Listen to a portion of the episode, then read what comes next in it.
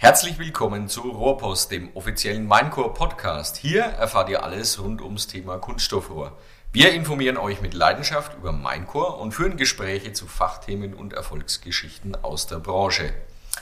Episode 1 Rohr frei. Mein Name ist Florian Dittert und ich bin beim Minecore für die Themen Marketing und Öffentlichkeitsarbeit verantwortlich. Ebenfalls als Moderator mit an Bord ist heute unser Geschäftsführer Michael Pfister. Guten Morgen. Guten Morgen, Florian. Habe ich schön abgelesen. Sehr schön und ich bin begeistert. Wunderbar. Ja, die erste Episode und wir starten mit dem hochtrabenden Thema Chancen und Herausforderungen. Deswegen haben wir uns heute auch dazu einen Spezialisten eingeladen, dich, lieber Michael. Vielleicht stellst du ihn kurz vor.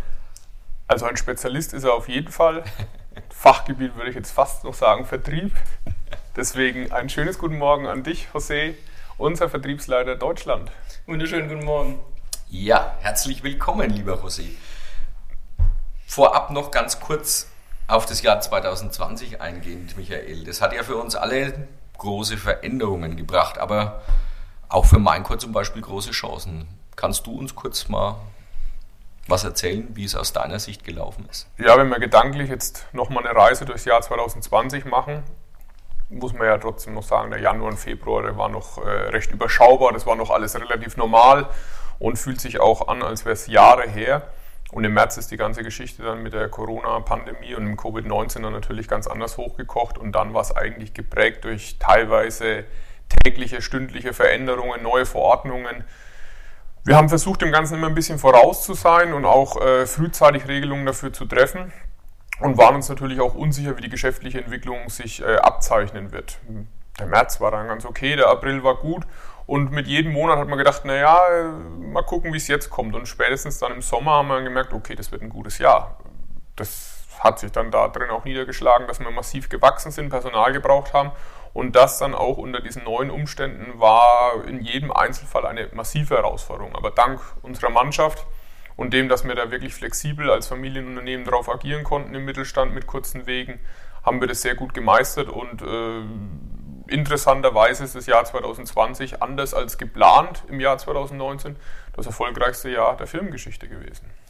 Du hast ja gerade schon ein paar Gründe genannt, warum es aus deiner Sicht ebenso ist. Was ist dennoch der Hauptgrund vielleicht dafür? Ist es die Mannschaft beim Mainco? Ist es das Zusammenarbeiten hier bei uns und auch der, ja, hört sich jetzt vielleicht ein bisschen übertrieben an, aber auch der Spirit? Oh, der Spirit und der Spiritus Rector, wenn wir darauf natürlich eingehen, ist das ein ganz entscheidender Teil. Ich meine, prinzipiell muss man sagen, wir haben mit der Made in Germany Qualität ein gutes Produkt, bieten es zu fairen Preisen an. Das ist die Grundvoraussetzung und das macht meiner Meinung nach, keine Ahnung, 10 bis 20 Prozent vom Erfolg aus. Und der Rest ist dann wirklich die Mannschaft. Das ist die Mannschaft, die nach außen geht, die die Firma darstellt, die wirklich neue Wege geht und auch wieder neue Möglichkeiten findet. Und das ist äh, für uns weltweit ein entscheidender Erfolgsfaktor, aber natürlich auch dann beim José in unserem Hauptmarkt in Deutschland. Trotz aller Erfolgsmeldungen bei uns im letzten Jahr und auch für das Unternehmen und für der Branche insgesamt schaut es ja auch, sage ich mal, gut aus. Ähm, Gab es einen vielleicht kritischen Moment im letzten Jahr, im März, wo du dachtest, uh, das geht vielleicht nicht gut aus oder ja, definitiv. Also, äh, wenn ich dran zurückdenke an die Tage vor dem ersten Lockdown mit der kompletten Kontaktbeschränkung und auch der äh, abgebrochenen Lieferkette in Italien und der generellen Unsicherheit, wie es weitergeht, war das definitiv da, dass man nicht wusste, was passiert jetzt.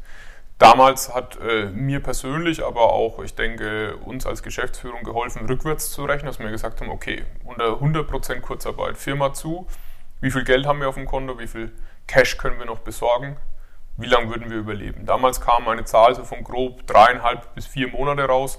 Und wir gesagt haben, okay, wenn vier Monate alles zu ist und wir auch nicht aufmachen dürfen aufgrund von Bestimmungen der Politik, ja, dann ist auch egal, weil dann äh, ist alles vorbei, wenn vier Monate alles zu hat und dann hat sich das Ganze dann auch wieder relativiert und Gott sei Dank kam es ja nie zu irgendwelchen Schließungen und auch in Italien hat sich das Ganze dann äh, wieder beruhigt, dass zumindest die Firmen wieder weiter produzieren konnten und die Lieferketten wieder aufrecht waren. Ja, und jetzt sind wir natürlich auch weiterhin sehr positiv gestimmt, dass es ähm, weiterhin sehr gut auch weitergeht in der Entwicklung. Ja, Da kommen wir auch dann vielleicht erstmal auf den, direkt auf den deutschen Markt und äh, wir haben ja den José heute zu Gast, der dafür verantwortlich ist als Vertriebsleiter. Kannst du mal ganz kurz umreißen, José, wie deine Erfahrungen im letzten Jahr waren und äh, wie du die ganzen Herausforderungen gesehen hast? Ja, Herausforderungen, das trifft es also richtig gut. Das war eine Überraschung für alle, klar, weil eine ganz neue Situation entstanden ist, äh, die wir vorher so nicht hatten. Problematik war natürlich ähm, in der ersten Welle, wie gehen wir damit um? Wer kann raus? Dürfen wir überhaupt raus? Dürfen wir unsere Arbeit weiter so verrichten, wie wir sie bisher gemacht haben? ähm, was passiert. Also eine riesen Unsicherheit war da. Ähm, wie es Michael vorhin gesagt hatte, auch mit der Kurzarbeit, wo wir dann sagen, okay, was machen wir? Nehmen wir jetzt erstmal Urlaub, gucken wir mal, was passiert, wie lange das überhaupt geht. Und äh, ja, und so haben wir uns dann darauf eingestellt und ja, mit der Zeit ging es dann halt doch, weil viele Kunden doch bereit waren, dass man noch besucht werden kann. Dass, es gab halt viele Baustellen, wo vieles besprochen werden musste. Das konnte man halt nicht per Telefon machen, da musste man halt wirklich vor Ort sein. Und von daher hat man die Möglichkeiten, trotzdem äh, bei unseren Kunden aufzuschlagen und mit denen halt alles Mögliche zu besprechen.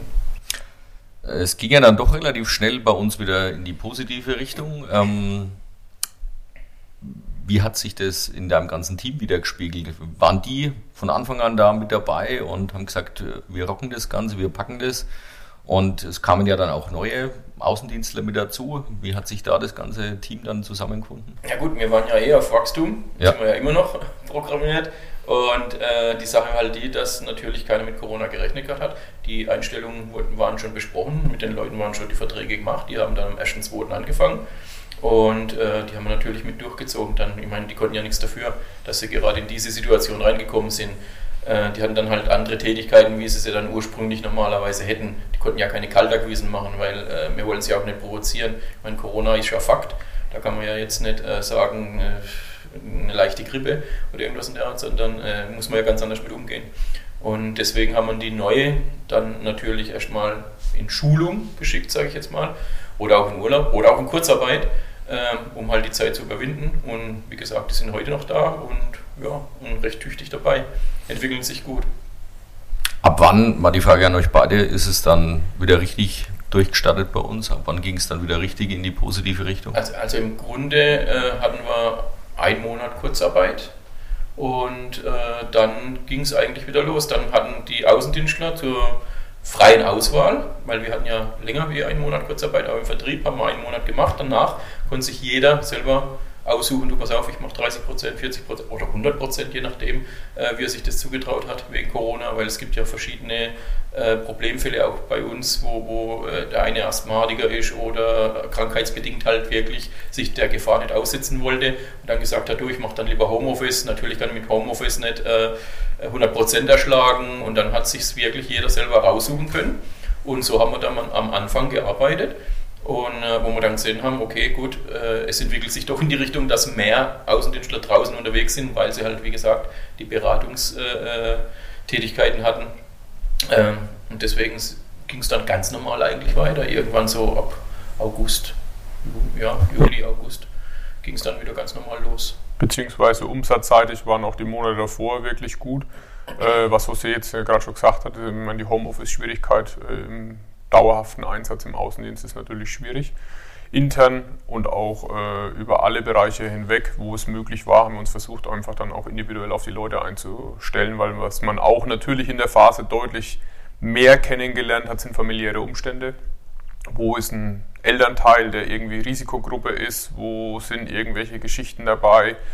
Dass man einfach sagen muss, da muss mehr Vorsicht walten oder wie es auch jeder Einzelne, weil es gab im Endeffekt ja auch aus meiner persönlichen Sicht ja zwei Pandemien. Das eine war die tatsächliche Corona-Infektion und das andere war die fast ja, schlimmere, die Angst vor der möglichen Corona-Infektion und so mussten wir eben auf beide reagieren, weil beide waren da, beide sind da und beide sind äh, von Person zu Person unterschiedlich. Insgesamt hat es uns natürlich geholfen, dass wir eine sehr junge Mannschaft im Endeffekt haben, wo sich jetzt äh, kaum einer zu der Risikogruppe wirklich dazu zählt und ähm, deswegen sind wir auch bis jetzt echt gut durchgekommen. Schön. Und äh, was ist im Vertrieb jetzt für die Zukunft oder aktuell denn geplant an neuen Formaten? Thema Digitalisierung, das ist ja wirklich so Schlagwort des jeder im Mund hat, aber was machen wir da? Ja gut, im Grunde ist es ja so, dass wir nichts an unserer, äh, Einstellungs, an unserer Einstellung geändert haben mit äh, neuen Mitarbeitern. Wir haben praktisch im letzten Jahr sieben neue Außendienstler, also sieben neue Vertriebler eingestellt. Von den Außendienstlern sind zwei Regionalvertriebsleiter, ähm, die äh, angefangen haben. Und natürlich durch die Corona hat sich das natürlich so ergeben, dass wir natürlich auch schauen mussten, äh, wie entwickeln wir uns weiter, welche Möglichkeiten gibt es, dass wir ausweichen können. Und da kam dann zum Beispiel die digitale Messe, die wir durchführen, die Powermesse, wo acht verschiedene Hersteller zusammen auftreten, um das komplette Bad abzubilden, zum Beispiel. Oder dann natürlich auch Zoom-Besprechungen. Früher hat man alles persönlich gemacht, vieles, was man jetzt ändern kann. Wenn irgendwelche Absprachen sind, wo man nicht wirklich vor Ort sein muss, dann vermeiden wir natürlich auch den direkten Kontakt. Das heißt, dann wird halt vieles entweder telefonisch, ganz normal, oder wenn man in der Gruppe ist, über Zoom. Also das ist wirklich ein Top-Medium, was wir auch, bin mir sicher, nach Corona weiterhin so handhaben werden, weil vieles halt doch einfacher und schneller geht. Ähm, Michael, wie ist denn das im internationalen Bereich mit den Themen eben Zoom, jetzt sag ich mal, oder Videokonferenzen etc.? Was hat sich da verändert? Du warst ja früher viel unterwegs und bist ja jetzt etwas geerdet. Ja, der, im, im Käfighaltung im Endeffekt, ja, das äh, wird sich hoffentlich auch irgendwann wieder ändern. International ist es ähnlich und wenn wir jetzt da die ganze Zeit schon Zoom erwähnen, also wir haben auch nichts gegen Sponsoring, wenn sich die Firma bei uns melden möchte, wären wir immer bereit dafür.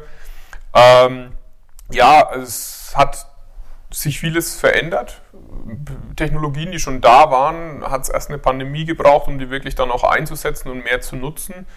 Ich meine, jeder erinnert sich noch an früher, dass es schon Skype gab und ähnliches und ähm, das hat jetzt viel mehr Einzug erhalten.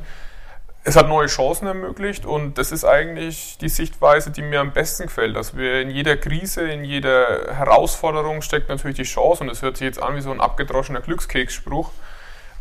Ist es vermutlich auch, aber gleichzeitig konnten wir so viele Kontakte aufnehmen und ähm, auch bei dir, José, im Bereich fand ich es immer noch faszinierend. Wir haben sonst eine Vertriebstagung im Jahr gemacht, haben es versucht mit der Weihnachtsfeier zu kombinieren. Jetzt machen wir vielleicht sogar fünf, sechs Mal im Jahr eine, einfach nur für Stunde oder für zwei und äh, gehen weg von der informationsbedingten Druckbetankung mit anschließendem Alkoholgenuss hin zu einem wirklichen schönen Zoom-Meeting, wo man da in zwei Stunden die Sachen durchgeht und auch der größeren Mannschaft, die wir ja mittlerweile da haben, äh, gerecht wird. Und im internationalen Bereich ist es ähnlich, dass man auch mit den Kunden, wo man sonst eine Flugreise äh, hin unternehmen müsste, um zu treffen, kann man auch diese Variante nutzen.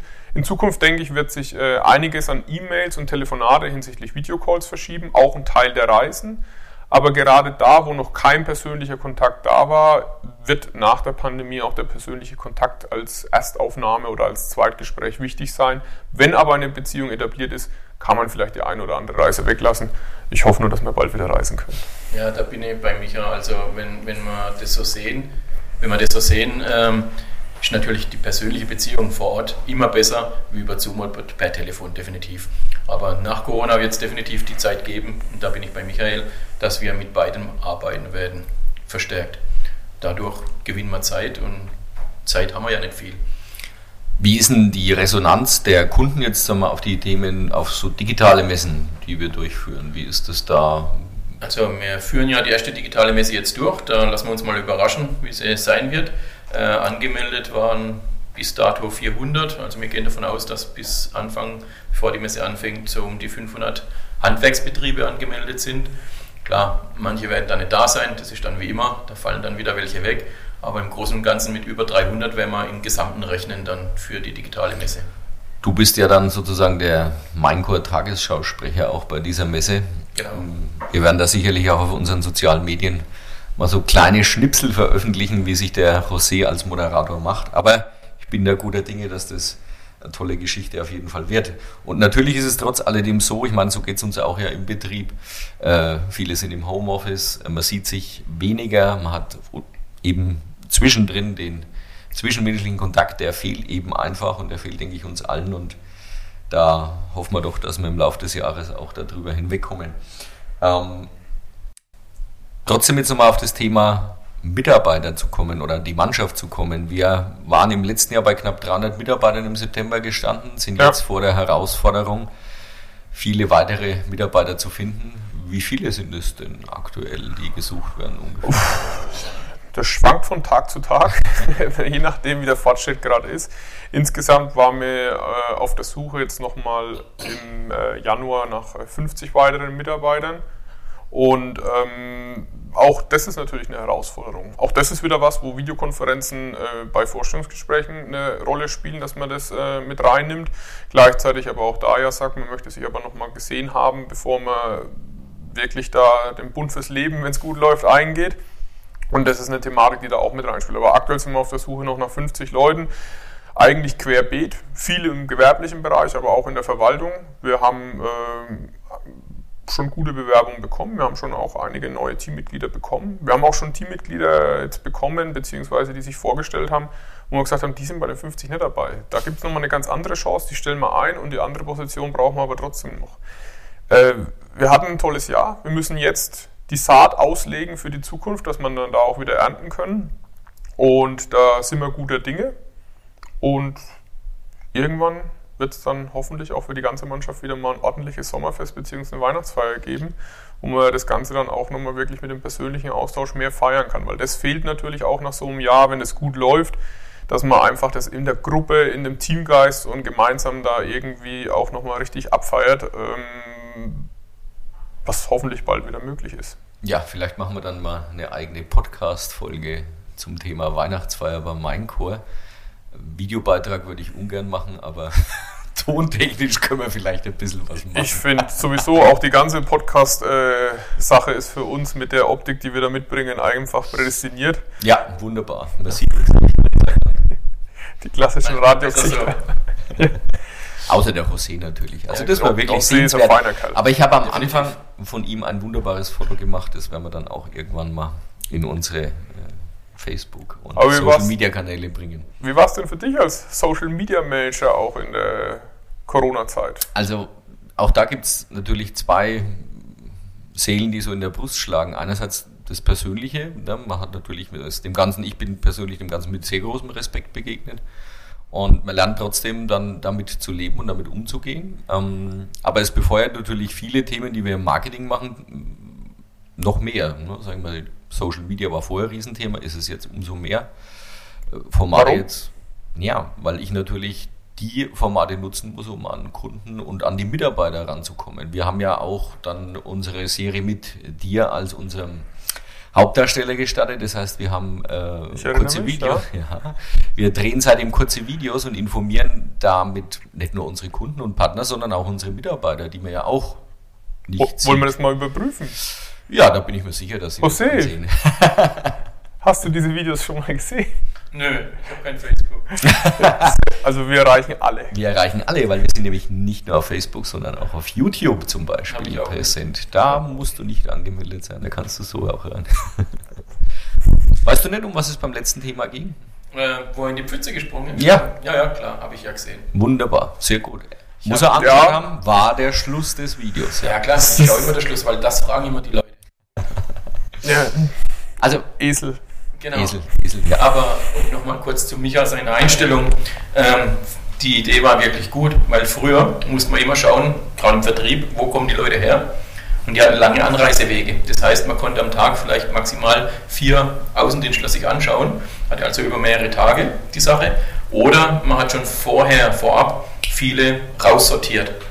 Jetzt durch Zoom kann man das ganz bequem von zu Hause. Der Bewerber sitzt zu Hause beim ersten Termin und fühlt sich auch wohler, weil er in einer äh, Umgebung ist, die er kennt.